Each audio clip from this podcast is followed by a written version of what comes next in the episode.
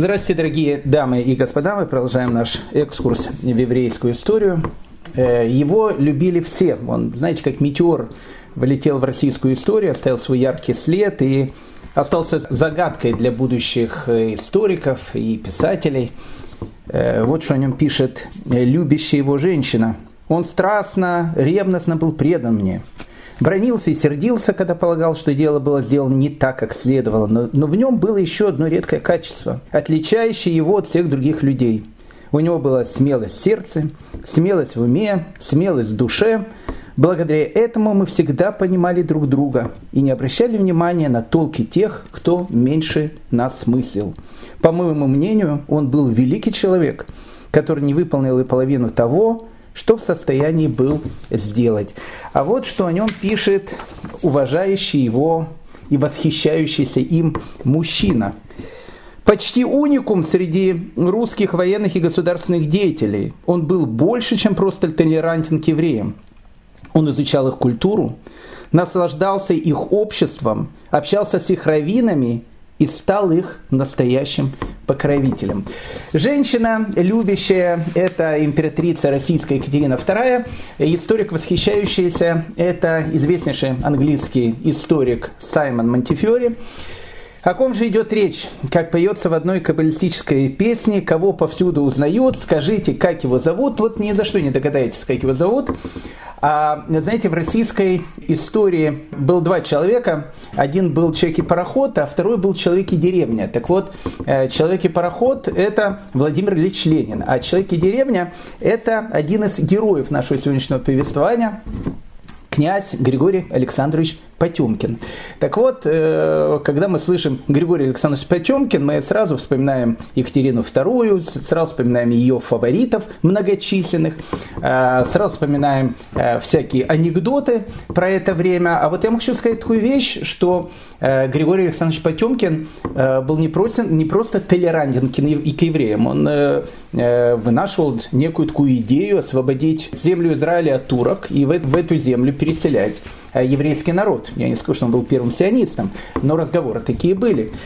А если я вам скажу, что в своей деревне он открыл первый еврейский кавалерийский казачий полк, именно еврейский казачий кавалерийский полк с мыслью о том, что именно эти еврейские казаки будут освобождать Палестину от турок. Поэтому, когда э, поется известная э, песенка, когда э, еврейское казачество восстало, Биробиджане назревал переворот, так это, знаете, это не, не просто слова.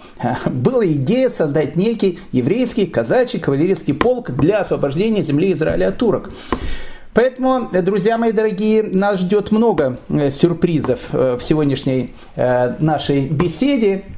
А мы немножко отойдем от темы великого противостояния. И вот в тему великое противостояние мы внесем новый некий блок, который мы назовем, ну, наверное, таким звучным именем, как Шкловский треугольник. Вот есть понятие Бермудский треугольник, а мы с вами сегодня будем говорить о Шкловском треугольнике. И не случайно Шкловский треугольник, потому что э, речь, которая у нас сегодня пойдет, она пойдет о городе Шклове. Сейчас город Шклов, ну, как бы, наверное, люди знают, э, находится в незалежной Беларуси. Э, город, конечно, большой, так и, и так дальше, мегаполис, э, с, такой же, как Жмеринка, Житомир и другие такие огромнейшие города с небоскребами. Но в, во второй половине 18 века, я вам хочу сказать, что город Шклов был, наверное, одним из самых заметных и одним из самых важных э, городов российского еврейства. И с этим городом связано столько историй, с этим городом связано столько необыкновенных событий, и не только со Шкловом, а с э, различными э, городами, которые были рядом со Шкловом, поэтому название Шкловский треугольник это не просто э, какие-то высокие слова, это настоящая истина. Поэтому сегодня мы с вами будем говорить о городе Шклове, о его обитателях и, безусловно, мы будем говорить о э, фаворитах императрицы Екатерины II и о том, как евреи э, входили вот в свою новую родину, которая называлась Российская империя. Поэтому то, что называется, садитесь поудобнее.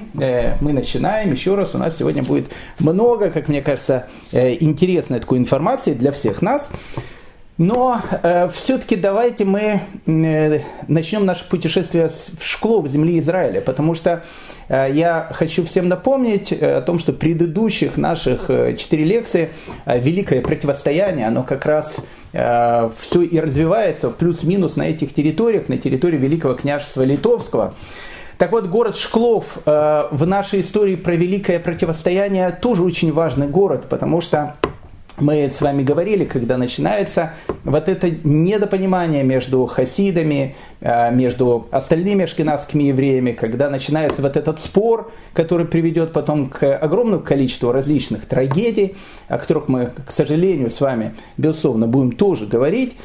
Э, так вот, э, город Шклов, он стал, наверное, одним из таких э, последних причин, благодаря которой лидер хасидов Беларуси Раф Минахан Мендель из Витебска и группа его соратников, они решили покинуть Беларусь, уехать в землю Израиля.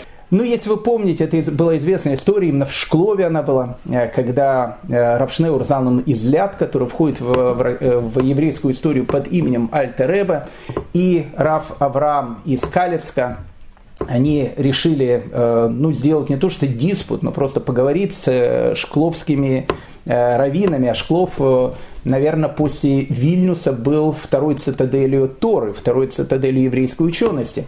Я даже не скажу, что в Беларуси, а вполне вероятно, может быть, даже и в Европе в то, в то, в то самое время возглавлял шкловскую общину известная семья римляных. Мы будем говорить об этой семье. И вот э, последний, точнее предпоследний уже э, президент Израиля Ривлин, он как раз из этой самой семьи. Э, семья совершенно необыкновенная, хранящая много загадок. Я это говорю не для того, чтобы как привлечь внимание, действительно хранящая много загадок. Э, поэтому э, мы безусловно будем говорить про эту семью также. Так вот, э, все как бы начинается именно со Шклова. Равшнева Залман из Ляд и Раф Авраам из Калецка, они едут в Шклов для того, чтобы переговорить с местной общиной и сказать о том, что есть определенное недопонимание, есть определенное искажение, может, каких-то фактов, которые были, есть какая-то проблема, связанная с тем, что из-за группы, из-за маленькой какой-то группы людей, которые, может быть, не совсем адекватно себя вели, э, клеймо ставится на целое большое движение, которое начинает только-только зарождаться. Но э, времена были очень тяжелые тогда, и диалог не получилось. Рафшнева Залмана излят, и Раф Авраама из Калецка, его посадили в тюрьму, они сидели в тюрьме, э, на утро их должны были судить, а, и они ночью из этой тюрьмы убежали. Там, э, когда, если Писание побега из тюрьмы Шклова, э, они, мы говорили, бегут на некий постоялый двор, в этом постоялом дворе. Э, человек, который их принимает, он знает о том, что это тоже хасида, хасида это тогда как красная тряпка для быка, и они понимают, что он сейчас сообщит шкловской общине, где они прячутся, они ночью бегут с этого постоялого двора. Ну, в общем, различные какие-то истории, мы о них с вами, в принципе, беседовали и говорили. И вот э, лидер белорусских хасидов Раф Минахан Мендель из Шклова, один из ближайших учеников Магида из Межерич, вместе с Раф Авраамом из э, Калецка, решает э, о том, что нужно покинуть э, Белоруссию, покинуть Россию, тогда это уже была территория Российской империи, и переселиться в землю Израиля. Мы с вами на прошлом нашем разговоре пытались э, понять причину э, того, что он уехал, и опять же, все на уровне предположений, и предположения, которые мы высказали, э, для того, чтобы как-то, может быть, сбавить градус вот этого противостояния. И вот мы с вами весь практически наш прошлый разговор посвятили сейсмически неустойчивому городу Цфату. Мы говорили с вами про этот необыкновенный город, очень красивый город, живописный город.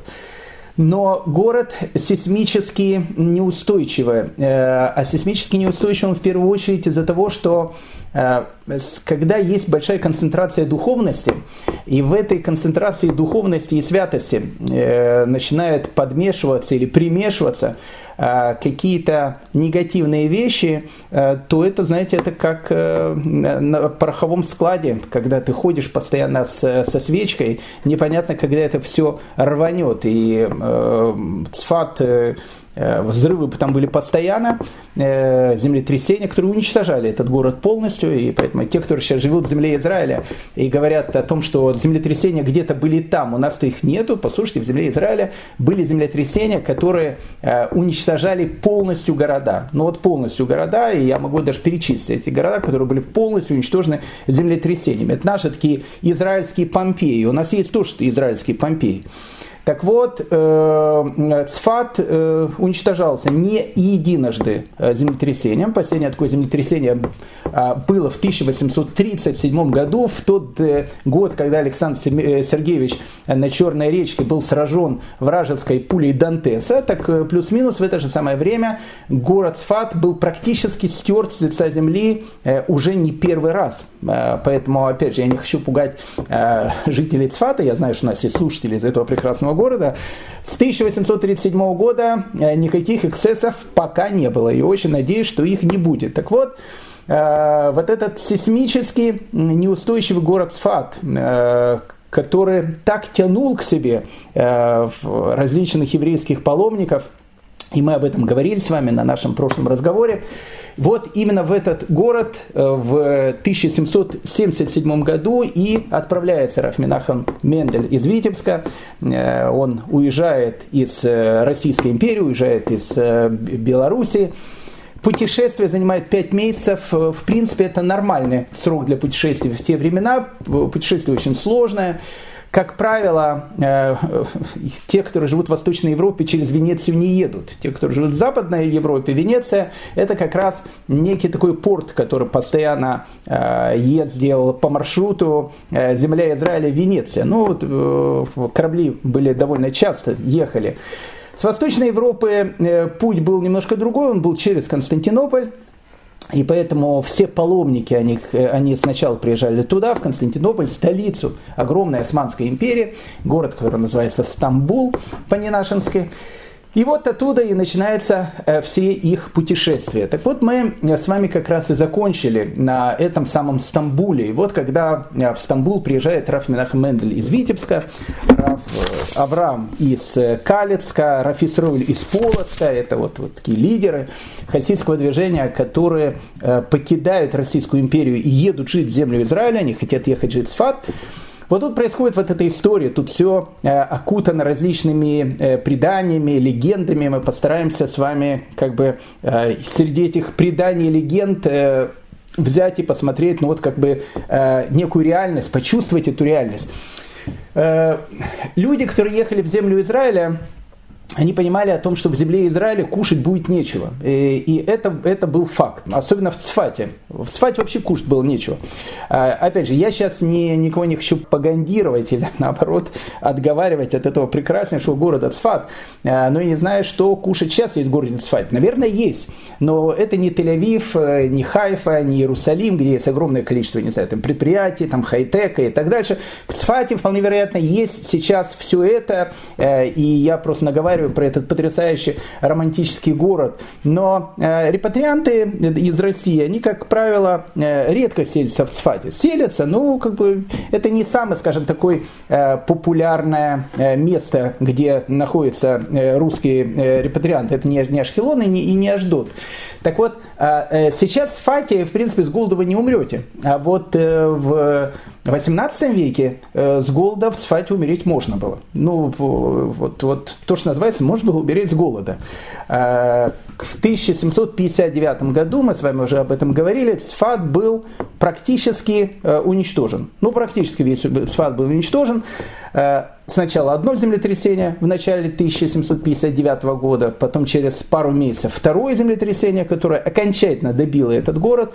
Город лежал в руинах – город лежал в руинах, и это не просто э, такое романтическое э, некое описание этого города на, на холмах Галилеи, то, что называется. Он действительно лежал в руинах, людей там практически не было.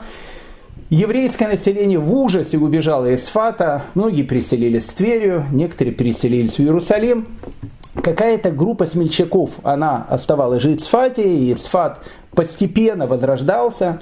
Э, опять же, я не скажу, сколько евреев жило в Сфате в 1777 году, но поверьте мне, в Сфате жило евреев очень мало. Во-первых, э, еще раз, к 1777 году Сфат лежит в руинах, то есть 90% города это просто развалины, там ничего вообще нету, просто руины. Руины на холме.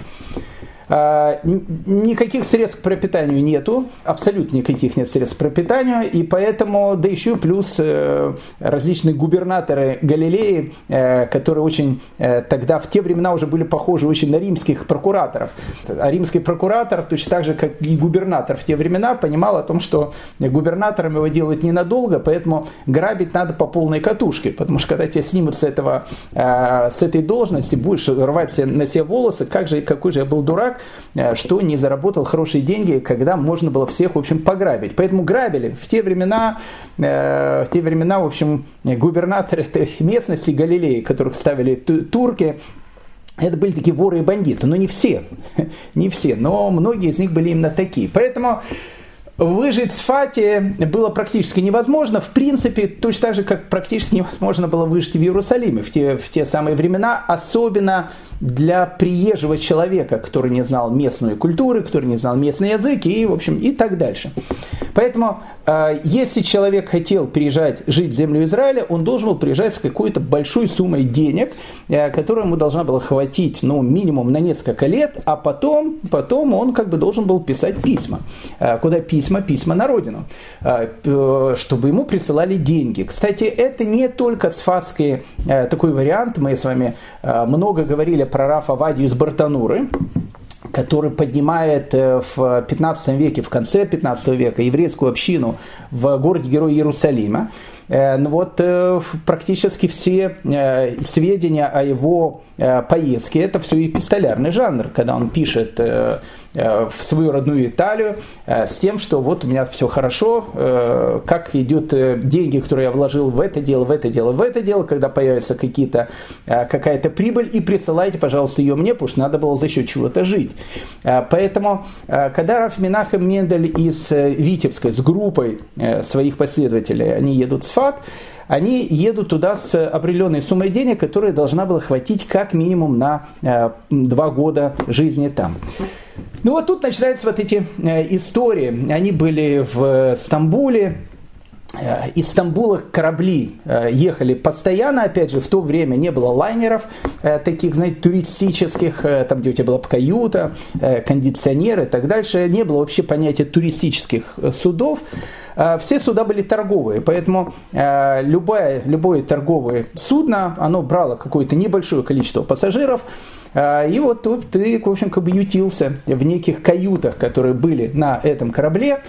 Э, путешествие было не самым безопасным, поэтому лучше всего, конечно, в землю Израиля из Турции было ехать в летнее время. И именно в летнее время э, наши герои, они как раз из Турции, из Стамбула и собираются ехать в землю Израиля. Мы говорили с вами о том, что они были буквально там месяц, даже, может быть, чуть больше месяца в Стамбуле. И вот есть эта легенда, а может не легенда, в общем, но во всяком случае так говорят, один корабль предлагали, второй, третий, четвертый, он как бы от них отказывался. А, и когда предложили очередной корабль, не самый лучший, э, такой запорожец, э, такая машина старая, может, на Мерседесе, это такая вот, э, ну, пол, не, не то что полурухлит, но выглядел он, опять же, по этой истории, не самым респектабельным таким образом. Он сказал, именно на этом корабле мы с вами и поплывем. А, и вот, когда они плывут на этом корабле, причем э, да, еще очень важная вещь. Еще очень важная вещь. Знаете, был такой э, известный член изра... израильского парламента, э, его звали Раф Луренс.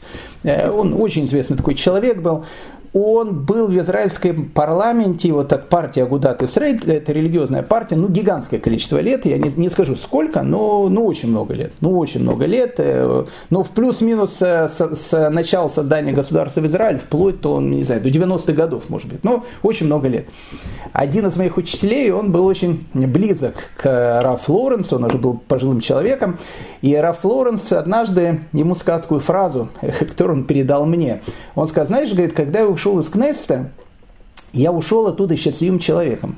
Ну, э, то, что мне, говорит, никто спасибо не сказал, это, говорит, понятно. Ну, как бы это нормальные вещи, это все, говорит, понятно.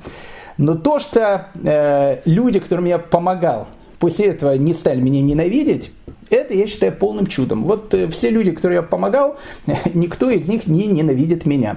Э, бывает такая вот вещь, э, когда иногда человеку помогаешь, а потом, в общем, как бы ты, казалось бы, бумерангом должен получить что-то хорошее, а получаешь что-то плохое. Так вот, вот эта загадочная какая-то группа, которую они встречают в, в Стамбуле, ну, опять же, она может не загадочная, загадочная она с точки зрения э, того, что мы не можем идентифицировать эту группу, кто это было. Это была какая-то группа ашкенадских евреев, которая тоже ехала с тем, чтобы жить в земле Израиля. Я не знаю, сколько там было человек, но, видимо, их было много, этих людей и они тоже собрались ехать в землю Израиля. Это все были герои. Люди, которые ехали в землю Израиля в те времена, это настоящие герои, э, потому что они понимали о том, что у них будет лишение, болезни, э, никакого комфорта не будет, будет только ощущение вот этой вот святости и постоянной опасности, которая есть. Поэтому люди, которые переезжают в те времена жить в землю Израиля, это, в общем, как первые космонавты. Ну, вполне серьезно. Я это не э, ради какого-то красного словца говорю. Так вот, большая группа, какая-то большая группа ашкенадских евреев. Непонятно, что с ними случилось, но э, находясь в Стамбуле, они были без единой копейки денег. Но, опять же, в те времена можно сказать о том, что, э, как говорил один известный шведский каббалист, дело, говорит, житейское. Потому что по дороге могли ограбить. Э, кстати, очень часто грабили сами капитаны кораблей, которые перевозили людей. Как бы там ни было, э, когда они прибыли к Стамбулу, у них денег не было. И вот они не знали, что делать. Возвращаться обратно э, на незалежную э, Речь Посполитую им не хотелось. Им хотелось ехать только в землю Израиля, а денег не было. И вот они ходили, полунищенствовали по Стамбулу, видимо, собирали какие-то деньги. И Раф Минахем Мендель из Витебска, э, который был человеком необыкновенно добрым, э, очень святой такой человек был, он решил, ну как же, есть группа евреев, этой группе, безусловно, надо помочь. И э, он, как я понимаю, была довольно большая группа евреев, он ее оплачивает, их полностью весь переезд в землю Израиля. Причем, так как, видимо, их было много, и Раф Минахем Мендель из Витебска тратил много денег, мы сейчас увидим, что когда он приедет в город герой Цфат, э, из всех денег, которые должен был хранить, э, хватать для группы на два года, не останется практически ничего, потому что все эти деньги он по дороге, э, ну, как бы потратит на вот этих несчастных людей, которых он встретит в Стамбуле. И вот они, опять же, возвращаемся к этой истории, едут на корабле, видимо, не один корабль, безусловно, был, их было там несколько. И э, вот когда они едут, капитан этого корабля э, подходит к Рафминах Менделю из э, Витебска и говорит, я так рад, говорит, что я евреев везу. Э, у меня говорит, все время очень такая необыкновенная э, вот такая вот история, говорит, ровно говорит, 37 лет назад, в 1740 году, я тоже перевозил одного еврея вот оттуда, из Речи Посполитой, откуда-то, из тех мест, откуда едете вы. Э, был очень сильный шторм, мы считали, что корабль пойдет ко дну, а он, подобно Йоне, пророку Йоне, сидел в трюме, учился, и говорит, я к нему спустился в трюме, сказал, сделай что-то, вот, помолись своему Богу, прям как книгу Йоны Йона рассказывают, а, чтобы а, прекратилась эта буря, и этот человек вышел на палубу, говорит, и э, начал дуть в бараний рог. Ну, так вот назвал, видимо, шафар. И, говорит, произошло чудо, э, э, буря прекратилась. И тогда все поняли о том, что речь, видимо, идет про раби Элезера Ракеха, о котором мы с вами говорили в, прошлом, э, в прошлый раз. Раф Элиезер Ракех, э, величайший раввин, э, который приезжает в землю Израиля в 75-летнем возрасте, будучи главным ашкенадским раввином Амстердама, бросая практически все, что у него было, приезжает в город Сфат, чтобы в этом городе Сфате два года его просто травили. Его просто, его просто травили, издевались над ним. И, в общем, как бы, ну, мы эту историю рассказывали. Поэтому, поэтому у нас есть свои, к сожалению, Э, скелеты в наших шкафах, которые не надо, в общем, скрывать, и, в общем, надо их там показывать. Так вот, э, корабли в те времена э, в городе, не в городе, а в стране Израиля, которая тогда называлась Палестина, так ее назвали не мы, так ее назвал император Адриан, а точнее когда-то так его назвал Геродот, но э, не суть важно. Так вот, когда э, в Эрец-Исраэль, землю Израиля, приходили корабли, было в те времена два основных порта. Чуть позже появится третий порт, это будет Хайфа, но в те времена вот два основных древних порта. Один порт это Яфа. В Яфа высаживались те паломники, которые ехали в землю Израиля. Дорога от Яфы прямо до Иерусалима – это современная Квиш Миспарыхат, дорога номер один, дорога, которая соединяет э, Иерусалим и современный Тель-Авив. Вот когда из Иерусалима едешь, э, допустим, в Бен-Гурион, тот же самый, в аэропорт, я не знаю, кто едет, и самолет все-таки летает в наши времена периодически, так вот, когда ты едешь по этой дороге, э, ты, в общем, должен ощущать определенную гордость, потому что это та самая дорога, э, по которой из Яфа э, привозили ливанские кедры для строительства храма, первого храма царя Шламо. Это та самая дорога, по которой на протяжении тысячелетий паломники из города Яфа доходили до города Иерусалим. И вот, вот эта дорога, она была и тогда. Э, это прямая дорога в Иерусалим. Но в Иерусалим, как мы с вами говорили, ашкеназам э, путь закрыт. И будет он закрыт, в принципе, практически до 30-х годов 19 э, века. Более того, он будет закрыт практически до 1837 года и э, будет открыт только когда Сфат будет уничтожен э, еще один раз, и тогда уже будет ну, совершенно детективная история, как, в общем, ашкеназы могли вновь появиться в Иерусалиме. То есть с начала 18 века до практически середины 19 века Сфат, Иерусалим, город закрытый для ашкеназов. Поэтому любой ашкеназ, который туда хотел приехать, он должен был выглядеть как сефард. А в те времена выглядеть как сефард, это значит выглядеть как араб. То есть он должен был одеть полностью в арабской одежде, и только тогда он, в общем, мог э, поселиться в этом городе. Поэтому куда едет ашкеназское население? Паломники, они едут либо в город Сфат, но еще раз, Сфат это не самое лучшее место в 1777 году, потому что вы едете, в принципе, в развалины. Либо город-герой Тверия, э, который, о котором мы э, с вами э, упоминали, ну, упомянем сейчас еще в двух-трех словах, потому что он тоже будет важен для нашего повествования. Итак, поездка как бы начиналась очень хорошо. Вот они были, она пять месяцев идет, долгая, ну, как бы все, все это было понятно. Э, в Стамбуле, они помогают этой группе евреев, э, которая потом будет много делать добра в скобочках э, в Сфате, которым они помогли. Она помогает этой группе евреев, денег у них уже нету, но они счастливые, потому что они приехали в землю Израиля. И в, в Ака, в котором они высаживаются, тоже начинается все совершенно необыкновенно, потому что в Ака у них им сделали даже уидиенцию с генерал-губернатором, с губернатором Галилея, которого звали Ахмад Эль-Джазар. Ну, Ахмад Эль-Джазар, э, скажем так, э, был прям как Эль-Джазар, э, такой Эль-Джазира какая-то. Ахмад Эль-Джазар был человеком добрым, когда, когда видно в редкие часы. А так, в принципе, Ахмад Эль-Джазар был бандитом. Ну, как все губернаторы в те времена, причем был таким бандитом довольно жадным, но был человеком довольно известным. Почему он встречается с какими-то паломниками из Российской империи, а еще раз я должен сказать, что э, Раф Минахан из Витебска э, уезжает именно уже из Российской империи, потому что пять лет как э, практически вся Белоруссия, она принадлежит Российской империи. Об этом мы будем сегодня с вами говорить очень долго и, надеюсь, не нудно. Э, и почему такая вот честь? Почему губернатор Галилеи Ахмад Эль-Джазар встречается с каким-то евреем, э, на которых он в принципе плевал? А дело там было э, на самом деле очень интересное. Дело в том, что был такой товарищ, которого звали Загир Аль-Умар. Загир Аль-Умар был таким бедуином, и вот решил он организовать ТНР. ТНР – это Тевриатская Народная Республика.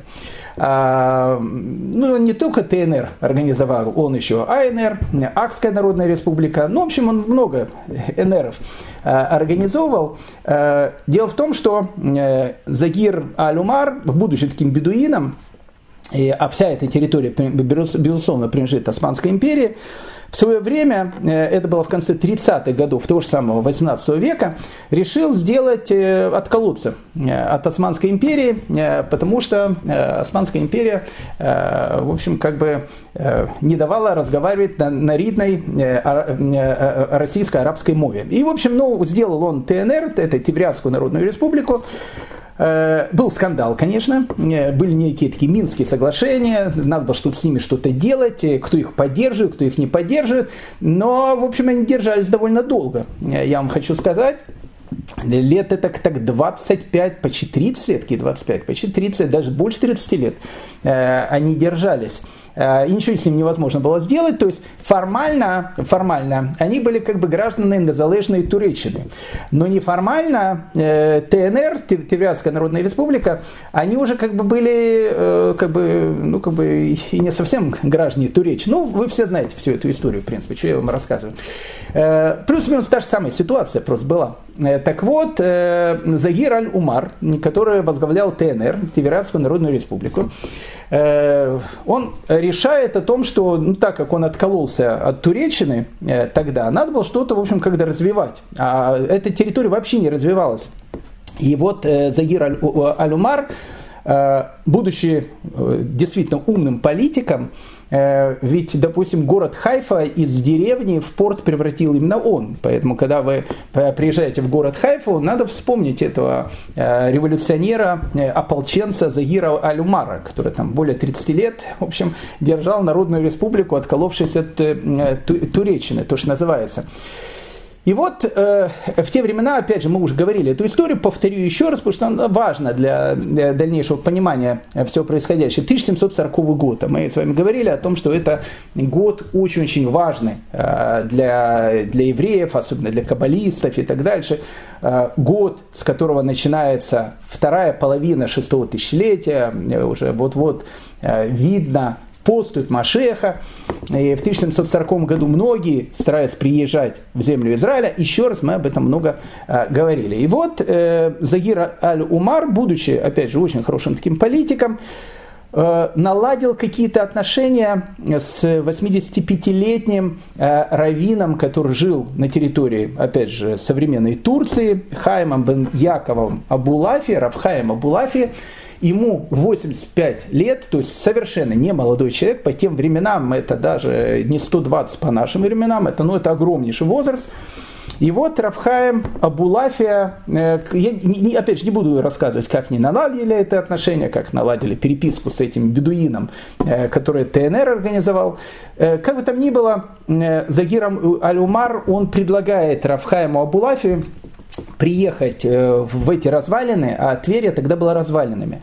Э, когда-то это был большой город, э, потом он стал развалинами, потом стал деревней, потом его пытались восстановить, мы с вами говорили, Дона Грация, мы, у нас было ну, целая лекция про нее, про эту Дона Грация, она пыталась тоже восстановить, туда евреев из Италии заселить, ничего не получилось. Бедуины, которые там жили, считали, что если город этот заселится, и евреи туда начнут приезжать, э, это будет конец, в общем, арабского присутствия на этой земле. Ну, в общем, было много легенд, и, э, ну, как бы там ни было, к 1740 году, году это даже была не деревня, то есть это вообще был археологический парк на месте когда-то древнего города. И вот туда приезжает Рафхаем Абулафия э, по приглашению Заира Алюмара. Э, он дает ему полностью все права, делает, в общем, все, что хочет в этом городе. И он из, э, в этой пустыне делает конфетку. Ну, вот, вот то, что мы сейчас называем город Тверя, это Рафхаем Абулафия, которая вот в 1740 году на пустом месте, на месте древнего великого города Тверя, начинает отстраивать тот город э, жемчужины Кенериадского э, озера, который сейчас, в общем, можно увидеть. Поэтому, э, да, ну, Заир э, Алюмар э, был э, у власти более 30 лет, а потом все-таки э, все-таки незалежные войска решили, значит, ударить э, э, по э, ТНР, э, Теврянской Народной Республике. И, в общем, их выбили. Э, этого несчастного Загира Алюмара его убили. И, в общем, как бы вся эта территория, она возвращается обратно к Турции. Она и до этого была формально Турцией, но сейчас она уже стала Турцией э, в, в полном значении этого слова. И вот ставят генерал, э, генерал, губернатором этой местности Ахмада Аль-Джазара.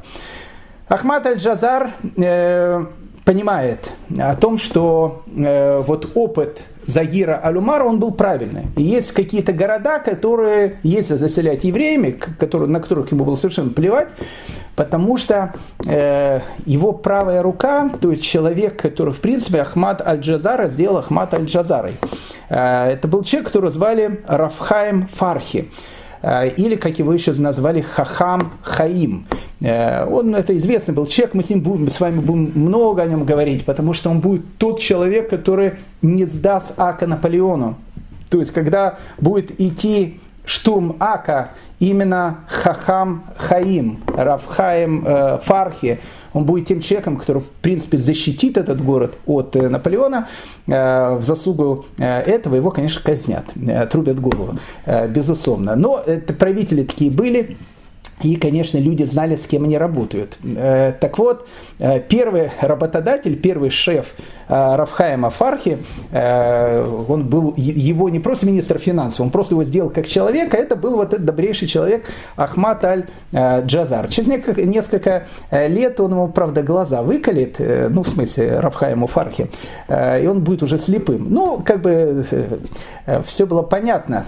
Рафхаем Фархи понимал, с кем он работает. Но вот на тот самый период, 1777 год, когда Цфат лежит в руинах, и вот приезжает большая такая делегация Э, Ахмат Аль-Джазар, он как бы заинтересован этим. Почему? Потому что вполне вероятно, они, в общем, как бы могут э, бесплатно за еврейские деньги отстроить то, что он должен отстроить, в принципе, за турецкие деньги, потому что это все-таки территория э, Османской империи, а эти деньги он, понятно, хочет дать на благотворительность, там, сиротам, детским домам, различные там турниры проводить по теннису.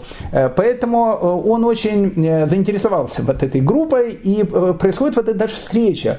Э, и э, Раф Минаха Мендель из Витебска встречается с Ахмадом э, Джазаром, и он ему дает, в общем, полные права э, того, что они могут селиться в Сфате, они на несколько лет, не помню же на сколько лет, но на несколько лет освобождаются от налогов, они могут выбирать любое разрушенное здание, любое разрушенное здание, этих зданий было гигантское количество, ведь Сфат был разрушенным, селиться там, жить там, и, в общем, э, э, как говорится, на латыни респект и уважение у них будет, в общем, как бы от турецких властей. Э. Поэтому, как бы, начало этой поездки, а, оно, в общем, как бы сулило то, что вот все будет хорошо. И вот, вот эта вот группа переселенцев, они приезжают в этот полуразрушенный город, и э, Раф Минаха Мендель из Витебска в этом городе не может спать. Он из этого города пишет письма.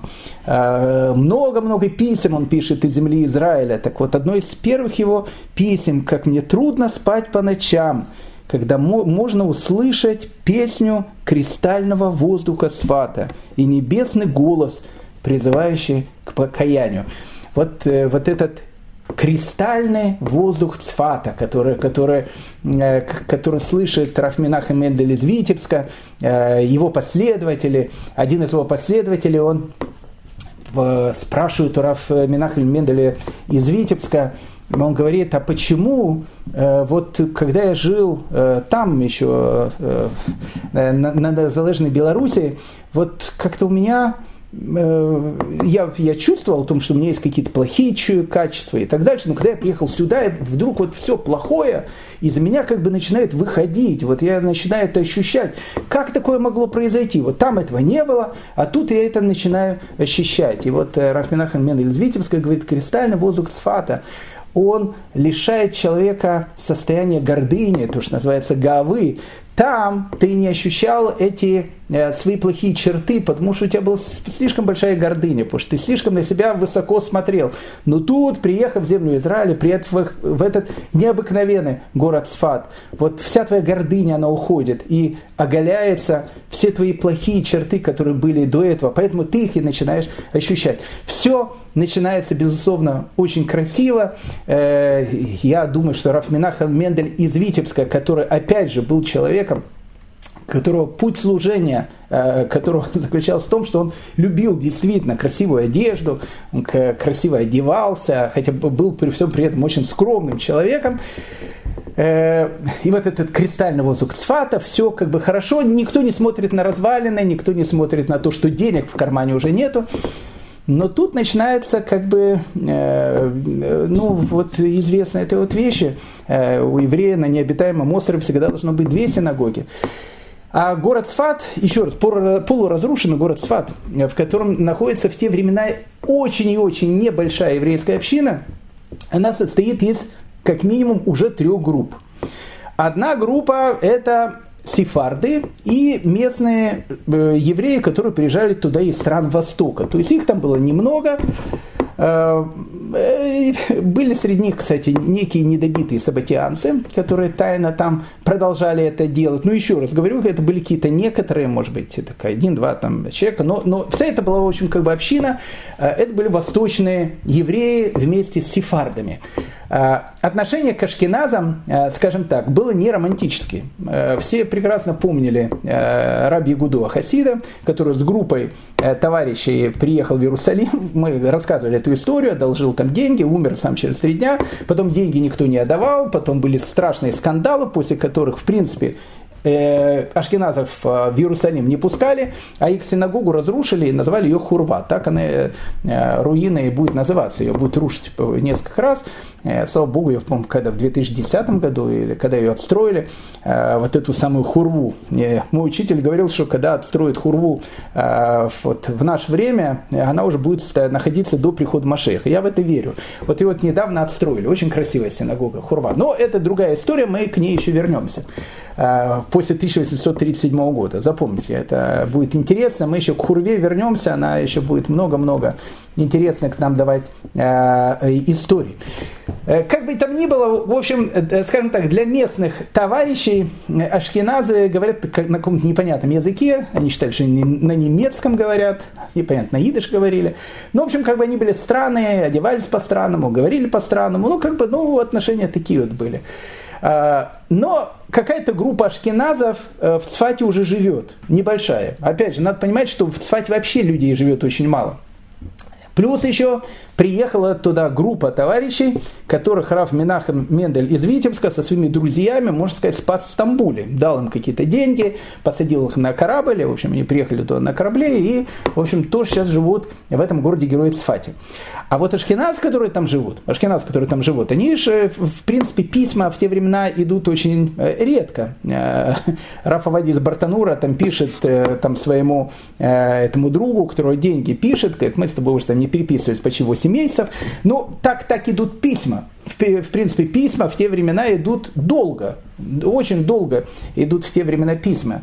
Э, у меня есть, э, опять же, не, не, не, не, не в смысле хвастаться, а просто есть у меня газета, э, американская газета 1793 года. Там вот на вот первое такое сообщение о том, что королю Людовику XVI отрубили голову.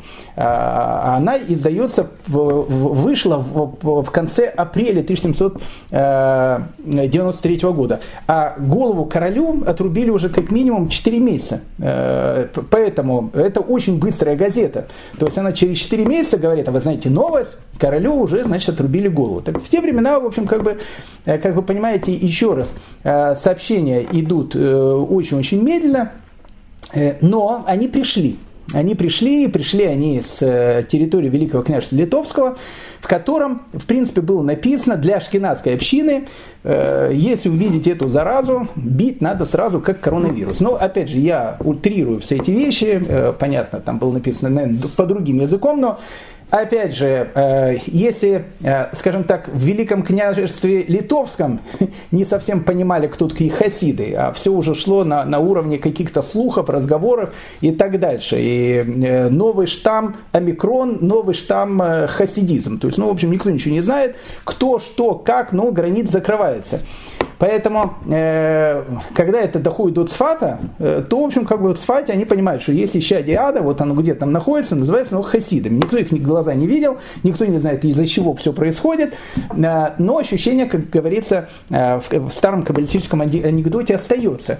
И вот приезжает вот эта группа, сначала, значит, ашкеназов, она присоединяется к этой ашкеназской общине, которая была в Цфате, небольшая, опять же, и, и они тоже рассказывают. Мы вот были значит, в Стамбуле, вот, значит, приезжали с евреями уже с Российской империи, с Белоруссии, не, не знаю, откуда эти ашкеназы были. И вот, значит, помогли, а они, в общем-то, они, в общем, такие хорошие ребята, ну, хасиды. Те услышали хасиды, все, это как красная это вот тряпка для быка. О, все, значит, безобразие. И вот, и тут начинается.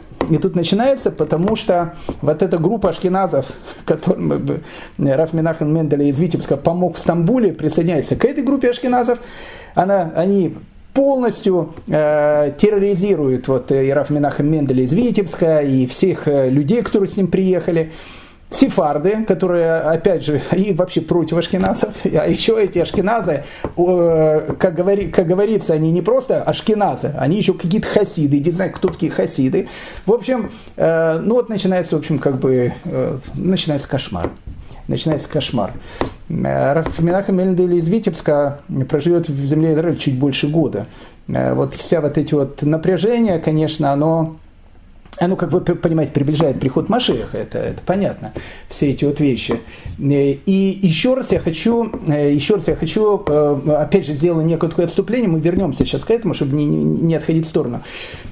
Самое главное, что я хочу, чтобы мы поняли, мы, давайте не рубить вот, вот ну, то, что называется, с плеча. Давайте мы ощутим немножко состояние той эпохи. Поэтому перед тем, как мы критикуем одного или второго э, персонажа э, со стороны человека 2021 века, это делать э, года, это делать очень легко. Ты попробуй это делать с, со стороны человека 1777 года. Поэтому опять же, я не говорю, что ашкенадская община, которая терроризирует Рафминаха Менделя и Сфата, это такие садики огромные. То есть то, что, то, что было, это полное безобразие, это то, из-за чего у нас нету до сих пор храма.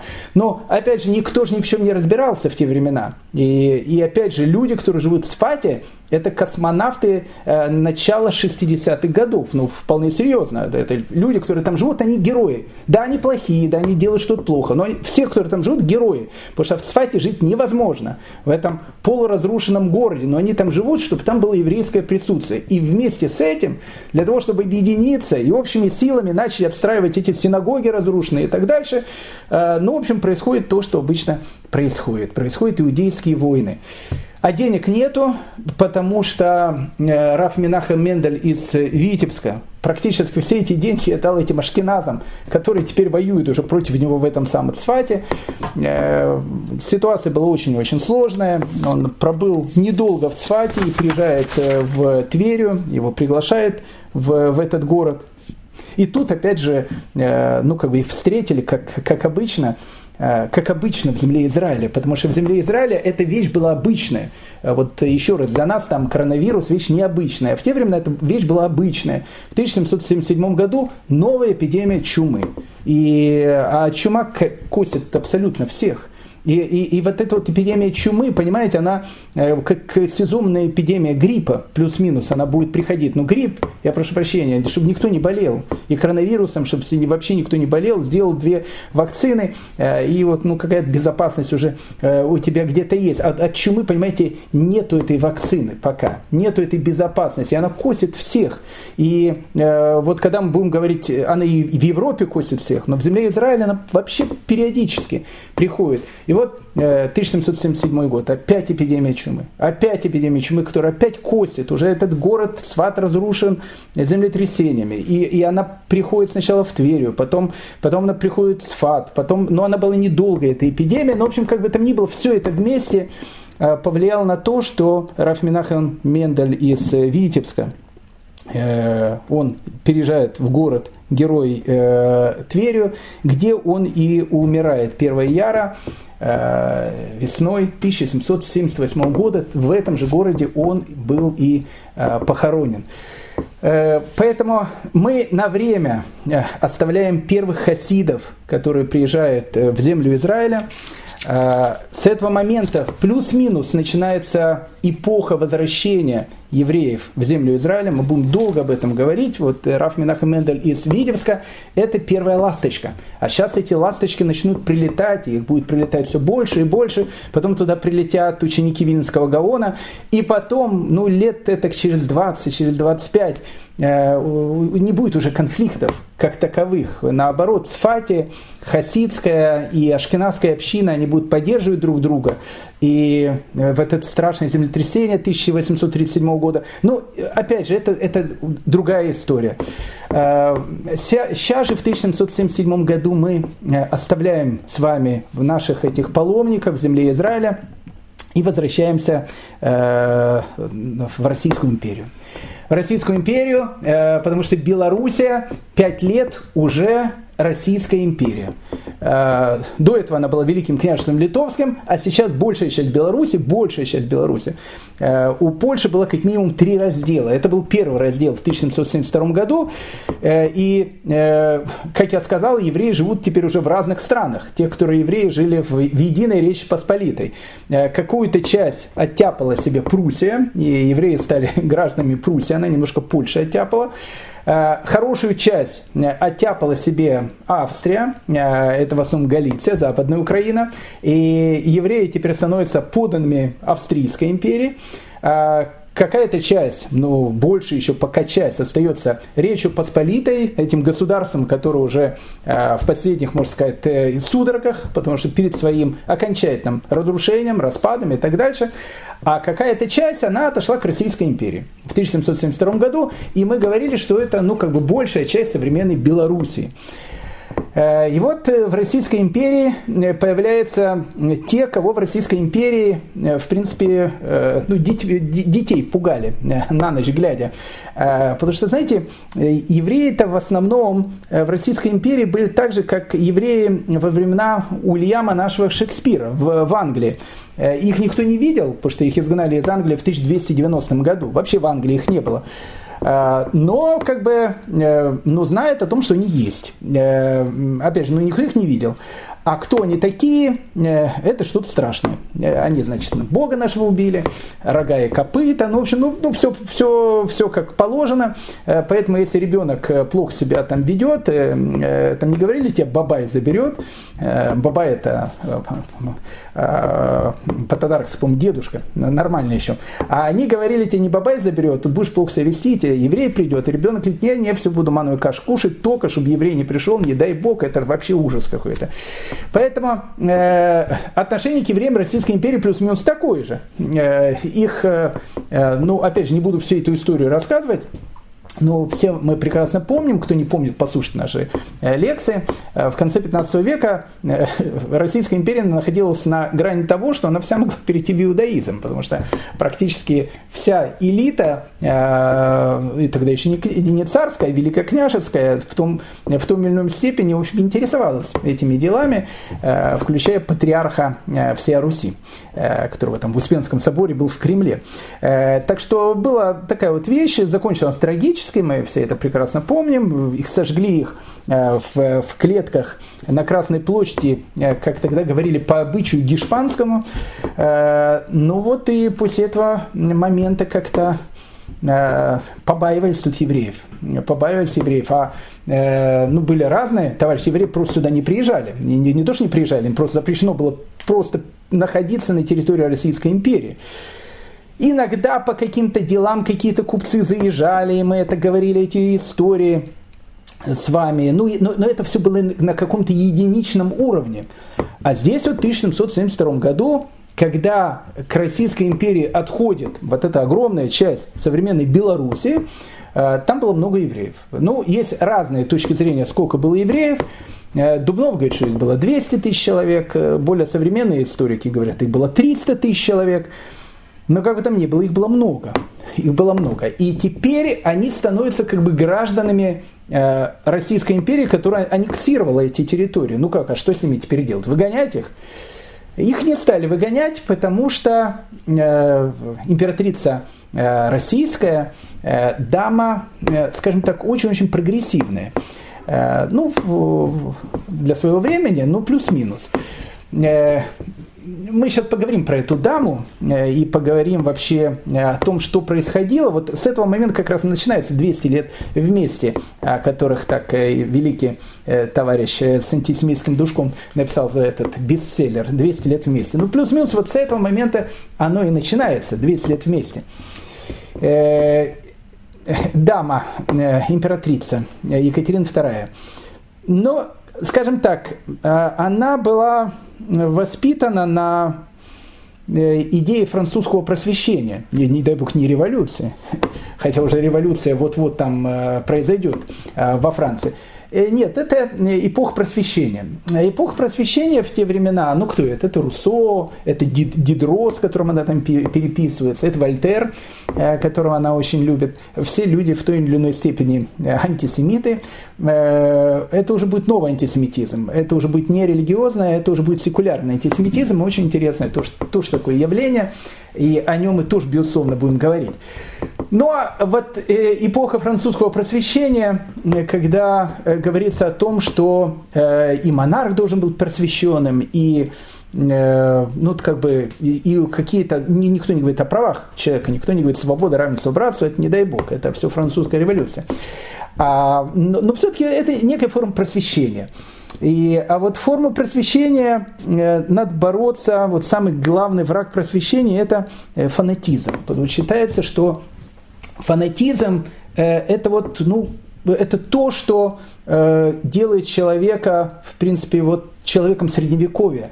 А вот э, Руссо и Вольтер, все это, это человек должен почувствовать себя свободным. И все, как это все сделать, нужно уйти от фанатизма. Фанатизм для того же самого Вольтера, который был, э, в принципе, атеистически настроенным товарищем, безусловно, это религия, это католицизм, все эти вот вещи. Но, опять же, это все история э, совершенно такая другая. Это то, что, в принципе, э, там как бы закабаляло человека, лишало человека каким-то вещам. Где-то он был по-своему, наверное, прав, когда речь касалась, э, допустим, католицизма.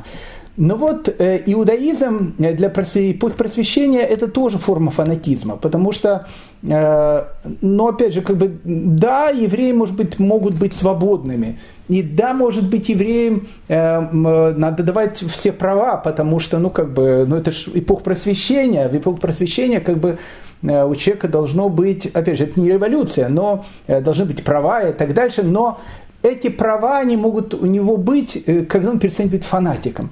А вот для Вольтера, который, опять же, я не хочу входить в вольтерианство, мы о Вольтере будем много говорить, для Вольтера вот иудаизм – это вот весь фанатизм, то есть с которым, в принципе, надо бороться, потому что кашрут, шаббат, вот эти вот все вот вещи, он совершенно это не понимал, Поэтому, э, и опять же, я не скажу, что э, Екатерина II, Екатерина II, в принципе, к евреям относилась э, и, и неплохо, и нехорошо.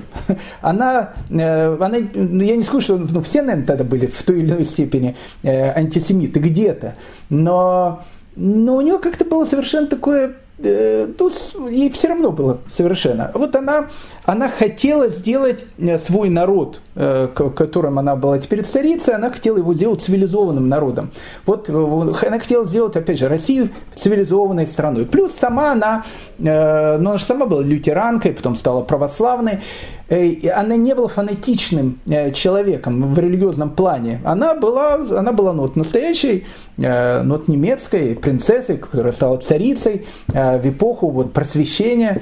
Поэтому, когда на территории со времен Татарстана там был скандал, потому что некий там монастырь начал стучать на местную мусульманскую общину о том, что они там строят какие-то там мечети и так дальше, то Екатерина II, есть известное его это постановление, которое говорит, что все граждане э, моего государства для меня равны. То есть, э, как они могут быть разные, много конфи... у нас многоконфессиональная страна. Понятно, речь идет не о том, как идет сейчас, многоконфессиональная страна и все эти вещи. Безусловно, конечно, речь идет о 18 веке, но, но такие вещи, они были очень-очень современными.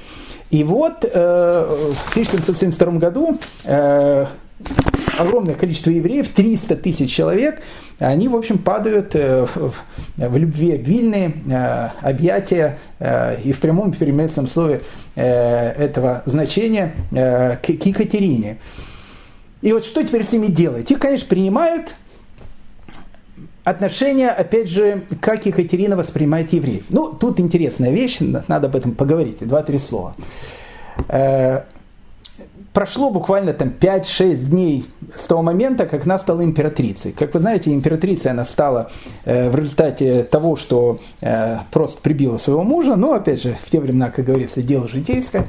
Э, ну, в общем, стала императрицей. Неплохой императрицей, кстати, стала. Э, и стала, в общем, императрицей э, всероссийской. Прошло 5-6 дней. Она, она еще, кстати, молодая девушка. Ну, как, она молодая женщина, совсем молодая. Э, и вот прошло буквально 5-6 значит, дней после того, как она стала императрицей, и тут, значит, в Сенате Э, идет обсуждение, какие-то такие вот очень сильные обсуждения, и она, как, э, как царица, должна, как императрица, должна, в общем, туда прийти и, в общем, присутствовать при заседании Сената. Опять же, э, она это описывает в своем дневнике.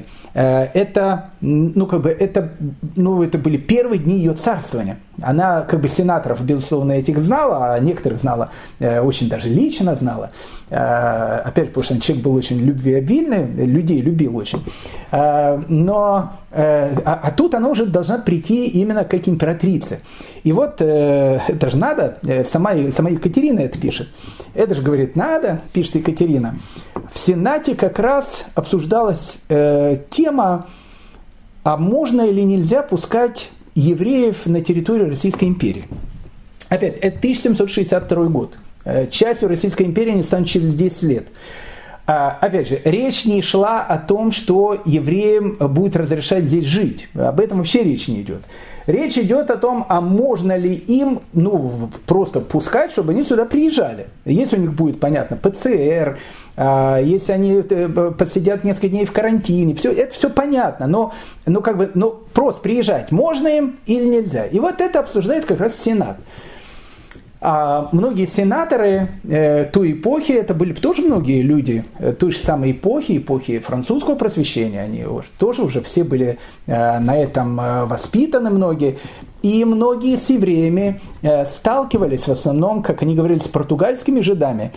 А португальские жиды, прошу прощения, так называли, хотя в 1000, э, 1700 1985 году, когда евреи придут с петицией в Петербург, они попросят у Екатерины э, Великой о том, что мы просим, чтобы э, отныне в нашем Отечестве евреев не называли жидами. Для нас это слово обидное. И Екатерина в 1785 году напишет указ о том, что отныне слово «жид» является запрещенным. Теперь надо называть э, жидов евреями. Это будет интересная тоже история и тоже, опять же, будет связано с Екатериной. Поэтому э, э, вот эти португальские жиды, э, о которых, с которыми сталкивались, а где сталкивались, допустим, в Амстердаме. В Амстердаме мы говорили португальские жиды, ну вот эти вот мараны, которые приходили, возвращались потом в иудаизм, долго говорили с вами про Амстердам, они в принципе э, сделали ну, вот все величие э, Голландии, Новой Голландии. Я не скажу, что только еврейская, но евреи там сыграли, поверьте мне, далеко не последнюю роль. Э, Бордо, допустим, французский, э, или Ливорно, там, где находятся очень состоятельные, очень богатые вот эти вот сефарские общины, которые, в принципе, поднимают экономику этих городов. Они там прекрасно э, понимают, о чем идет речь. Они, это как бы люди, которые держат огромную часть э, промышленности Западной Европы. Так вот, э, вопрос, можно их пускать, нельзя пускать. Речь идет не, не насчет ашкеназов. Ашкеназов для них это в первую очередь вот эта бедность. Потому что ну, евреи, которые которых которых становятся гражданами Российской империи, это не португальские жиды, это наши местные э, э, Речь Посполитовские евреи, которые прошли весь этот страшный 18 век, и которые обедневшие, и большая часть из них это люди очень-очень несостоятельные. Хотя, опять же, состоятельных людей мы сейчас в школе э, с вами встретим. Ну, как бы, опять же, возвращаемся к этой вещи, она приходит, значит, в Сенат, и э, ее, значит, сажают в такое как э, кресло такое, э, как трон такой, сенаторы там дискутируют, э, и начинают там пускать евреев э, на территорию России, не пускать евреев на территорию России. Она пишет в дневнике, это же надо, говорит, 5-6 дней после моего царствования, и вот на такую тему, болезненную тему. Екатерина, понятно, пускала бы евреев, но, опять же, э, а, она все-таки человек ну, она человек просвещенный, но как бы у нее нету этих, ну, этих, ну, нет у нее этого. Ну, она попускала евреев, но она-то сейчас императрица российская, а вот э, э, настроение в обществе, особенно у, у людей простых, э, э, к евреям, опять же, на протяжении веков э, страшное. Евреев никто не видел, но это что-то страшное. С рогами, копытами, и нашего Бога убили. Все. Э, тут больше не, нечем, э, в принципе, говорить. И она видит о том, что сенаторы, в принципе, сейчас примут закон о том, что э, пускать евреев в Россию. И еще раз, это 1762 год. И, а она не знает, то есть ну, она же императрица, она как бы должна сказать, а, а мне это не нравится. Или она наоборот скажет, ой, это очень хорошая вещь, мне это нравится.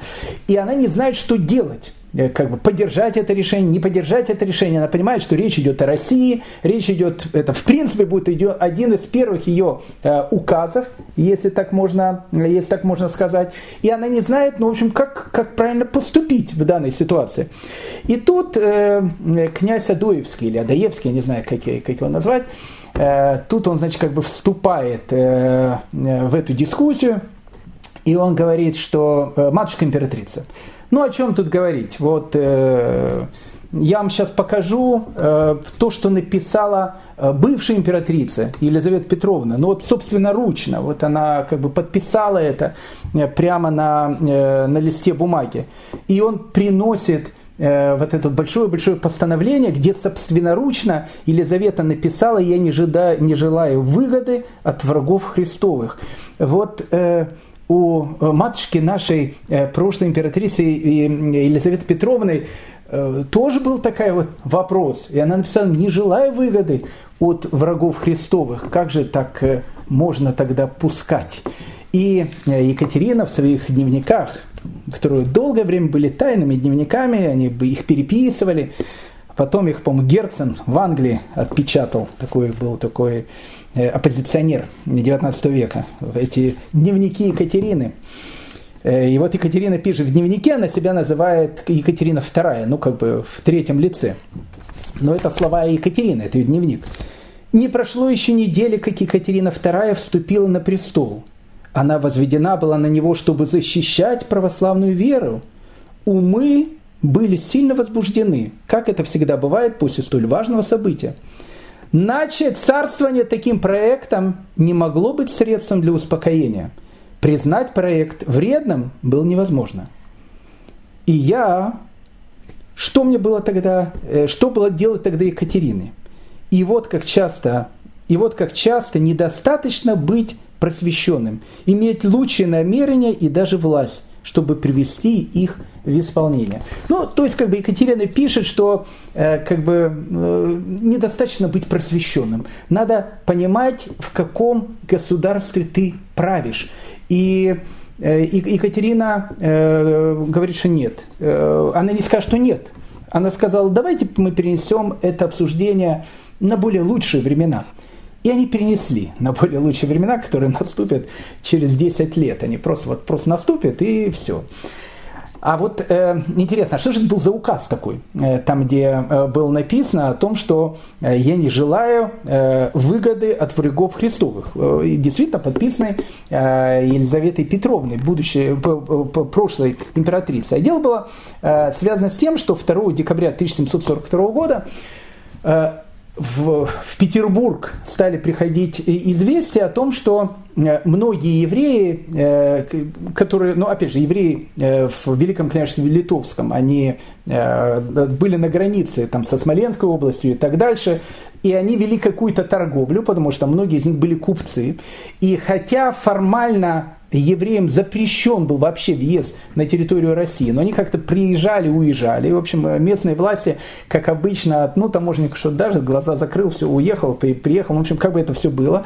Шахер-махеры такие.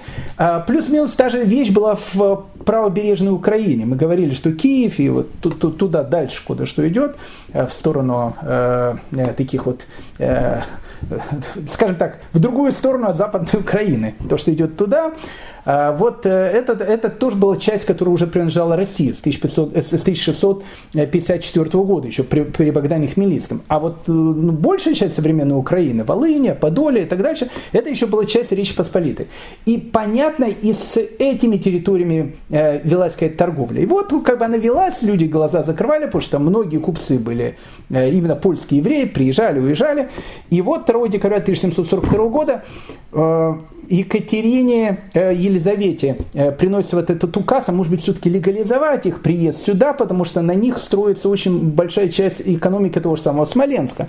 И вот тогда она на этом указе и подписала, и не желая выгоды врагом, врагам Христовым. Ну, Елизавета Петровна, она была ну, такой вот настоящей э, махровой, то, что у нас называется махровая, такая настоящая антисемитка. Но опять же, надо понять, она была человеком своей эпохи, она этих э, евреев в глаза тоже не видела. Э, и она была женщиной, конечно, у, у, облика моральной, понятно, там с Разумовским этим жила, все, ну, как бы на это же никто не обращал внимания.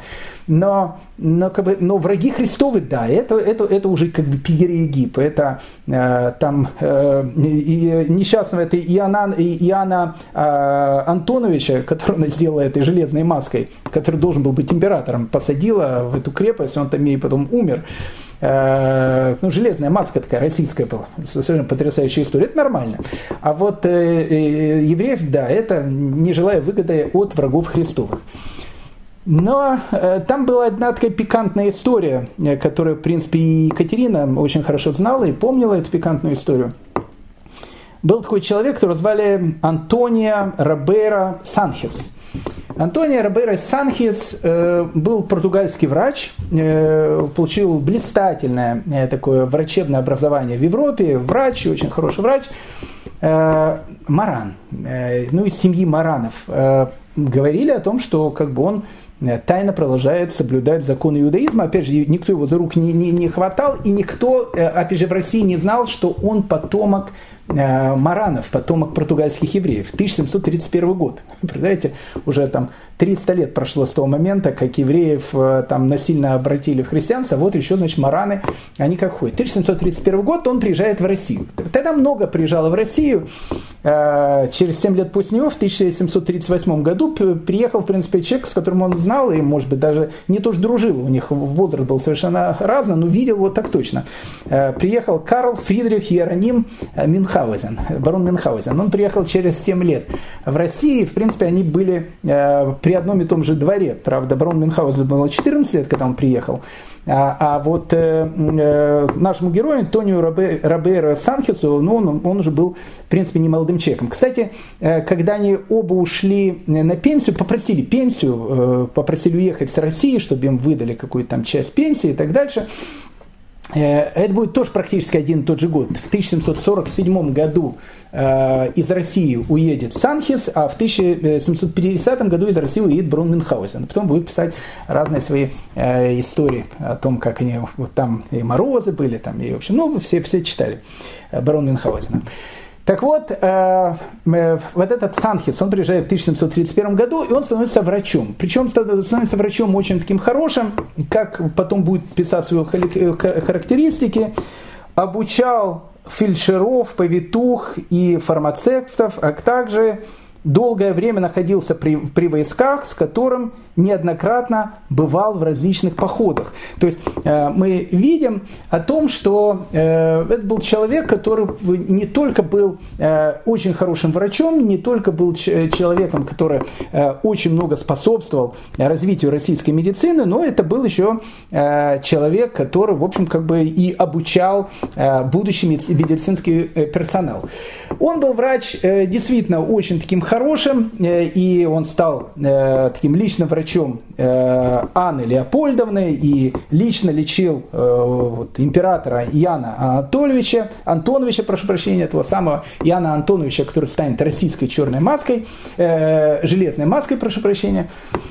Он был очень хороший такой врач, и Екатерина, она приехала только в России, ей 15 лет, и она простудилась. Причем простудилась э, настолько серьезно, а в те времена, э, все прекрасно это знают, не существует еще антибиотиков, не существует еще хорошей медицины, поэтому, в принципе, Екатерина, скорее всего, была не жилец. И вот, вот она приезжает в Россию, чтобы стать Э, женой э, будущего российского императора Петра III. И вот, ну, как бывали э, в те времена такие вещи, умирает и все, и находит ему другую жену, ей 15 лет.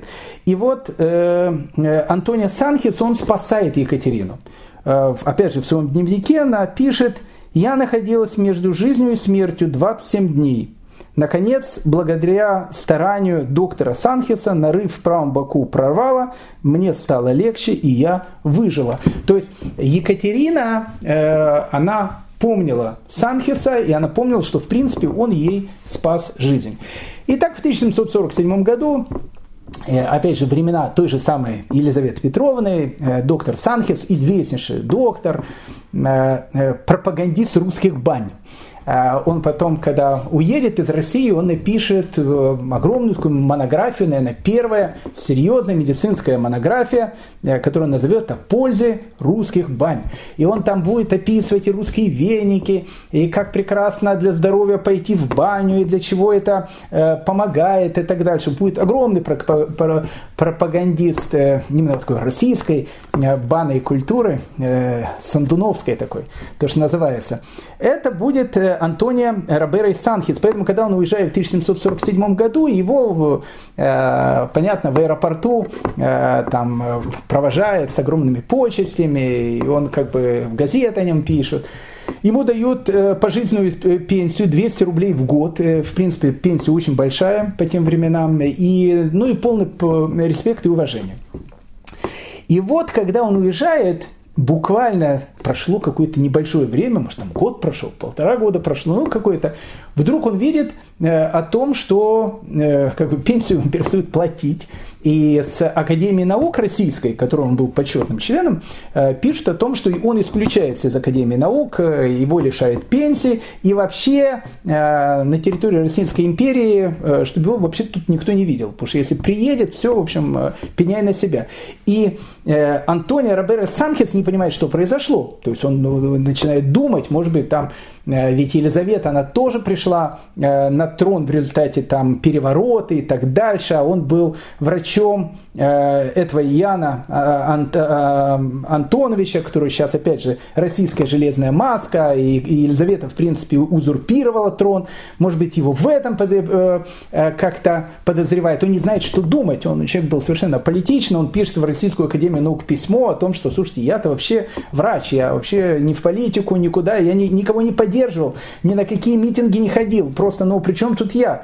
И ему пишут, да нет, это речь идет не об этом, речь идет э, э, совершенно о других вещах. Речь идет о том, что э, просто выяснилось в Российской империи о том, что вы жид, а, а это-то мы не знали, и не просто жид, ну как бы жид, ну он ведь как бы он же крещеный сейчас. С точки зрения, опять же, российского э, взгляда э, на мир, что если еврей крестится, он в принципе как бы уже не совсем жид, то есть он как бы жить тут может. Поэтому, э, но выяснилось о том, что вы жид в том смысле, что вы тайно продолжаете что-то соблюдать. И кто-то об этом сообщил. Было это или не было это, вполне вероятно было. Вполне вероятно Антонио Роберо Санхес, опять же, сам из рода Маранов. Иди знаешь, что он там делал, э, когда наступала пятница вечером. Может, там тихонько кидушный, э, там сок попивал и халы резал. Никто не знает. Но э, как, как бы это все выяснилось, был огромный скандал. И Елизавета Петровна сказала, опять же, вот эту любимую фразу, я не желаю выгоду от врагов Христовых. Надо отдать должное э, Екатерине Великой, Екатерине II, что когда она станет императрицей, она, один, ну, не первый указ, безусловно, но один из первых ее указов, вернуть э, пенсию Антонио Роберо Санхесу, восстановить его в члены Российской Академии Наук и так дальше, она помнила добро, она помнила э, то, что когда-то он сделал для нее. А э, Антонио Роберо Санхес, как я сказал, потом на Западе будет пропагандировать уже российские бани. Но это будет, опять же, чуть позже. А в наше время, о котором мы сейчас говорим, Екатерина II, прогрессивная императрица, она пытается сделать какие-то реформы, и вот 4 декабря 1762 года она издает указ, где сказано, что все иностранцы могут въезжать на территорию Российской империи. Это было ну, очень революционное такое постановление. Каждый, любой иностранец – ему тут же дают визу, может въезжать на территорию Российской империи. Правда, там была приписка, кроме жидов. Тогда еще евреев называли жидами. Пройдет еще буквально лет 20, и это будет в официальных актах Российской империи делать уже запрещено. Кроме жидов. Поэтому 4 э, декабря 1762 года при всей своей прогрессивности все могут въезжать, кроме евреев. И тут 1772 э, год, э, и э, ну, как бы 300 тысяч человек, они все-таки появились, как бы, может, их и не ждали, неждан, негаданно, но они на территории Российской империи появились. И теперь с ними нужно что-то делать. Выселять их нет. Екатерина выселять их не будет, они могут жить там, где они живут. В принципе, так как они формально, неформально, так как они становятся гражданами Российской империи, то, как любой гражданин Российской империи, они, в принципе, могут жить, где они хотят. То есть они могут приехать жить, не знаю, в Петербург, Москву там, э, потому что, э, в принципе, любой гражданин Российской империи может жить, где он хочет. Так было до 1791 года, когда они начнут говорить о черте оседлости. Черта оседлости возникла тоже не сразу, и мы будем с вами говорить, как она возникла. И вот, вот эта вот большая масса э, людей, 300 э, тысяч человек, э, Екатерина понятия не имеет о том, что там есть хасиды, не хасиды, они там спорят там друг друга. Там есть евреи, с ними нужно что-то сделать. И тут перед российским законодательством будет много разных вопросов. И самый первый вопрос для российского законодательства, а вот кому отнести евреям, потому что э, вот первый документ, который э, гарантирует евреям то, что называется все права и свободу вероисповедания и так дальше, он будет называться таким звучным словом «плакат».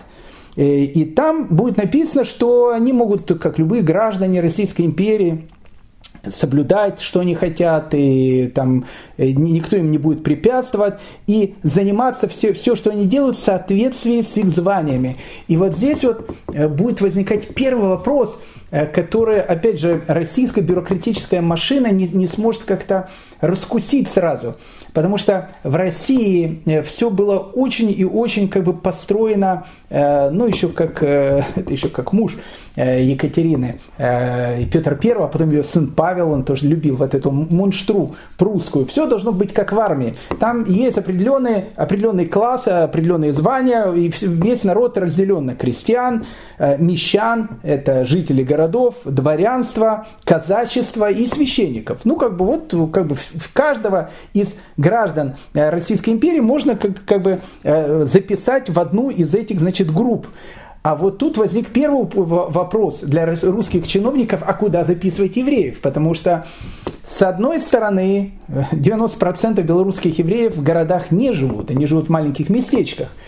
А раз они живут в местечках, э, местечки это как деревни такие большие, значит их надо записывать крестьянами. Но крестьянами их записывать невозможно, потому что крестьянин по определению это тот, кто работает на земле, а на земле им запрещено работать, у них нет земли. Поэтому, получается, они как мещане, как жители городов. Но мещанами их тоже нельзя записывать, потому что они живут в городах. Еврейское казачество, понятно, никто тоже их записывать не будет. Поэтому э, вот первый э, вопрос, э, когда вот э, евреи становятся гражданами этого нового государства, куда их вообще записать и, и что с ними делать дальше. Ну, как бы там ни было, э, друзья мои дорогие, э, мы с вами все ближе и ближе подходим и к решению этих вопросов, которые будут возникать. И все ближе и ближе мы с вами подходим к э, этому самому Шкловскому таинственному треугольнику, где будет происходить огромное количество разных историй, э, который, как я сказал, станет один из самых э, не, не, необыкновенных, ну просто необыкновенных ну просто необыкновенно. Там такие будут истории, э, что вот э, если надо будет что слушать, э, не знаю, сценаристы из Голливуда, ну просто вот сидите и записывайте. Я просто идея целых сериалов там. Это будет необыкновенная такая вот история Шклов мы все ближе и ближе к нему подходим. Это было такое длинное предисловие к Шклову, но все-таки это первая лекция из цикла из двух лекций под таким вот звучным названием «Шкловский треугольник». Что там будет происходить дальше, об этом мы узнаем в следующей серии. Всем огромное спасибо, дорогие мои друзья. До следующих встреч и чтобы все были здоровы и счастливы. Самое главное, чтобы все были здоровы. Счастливо.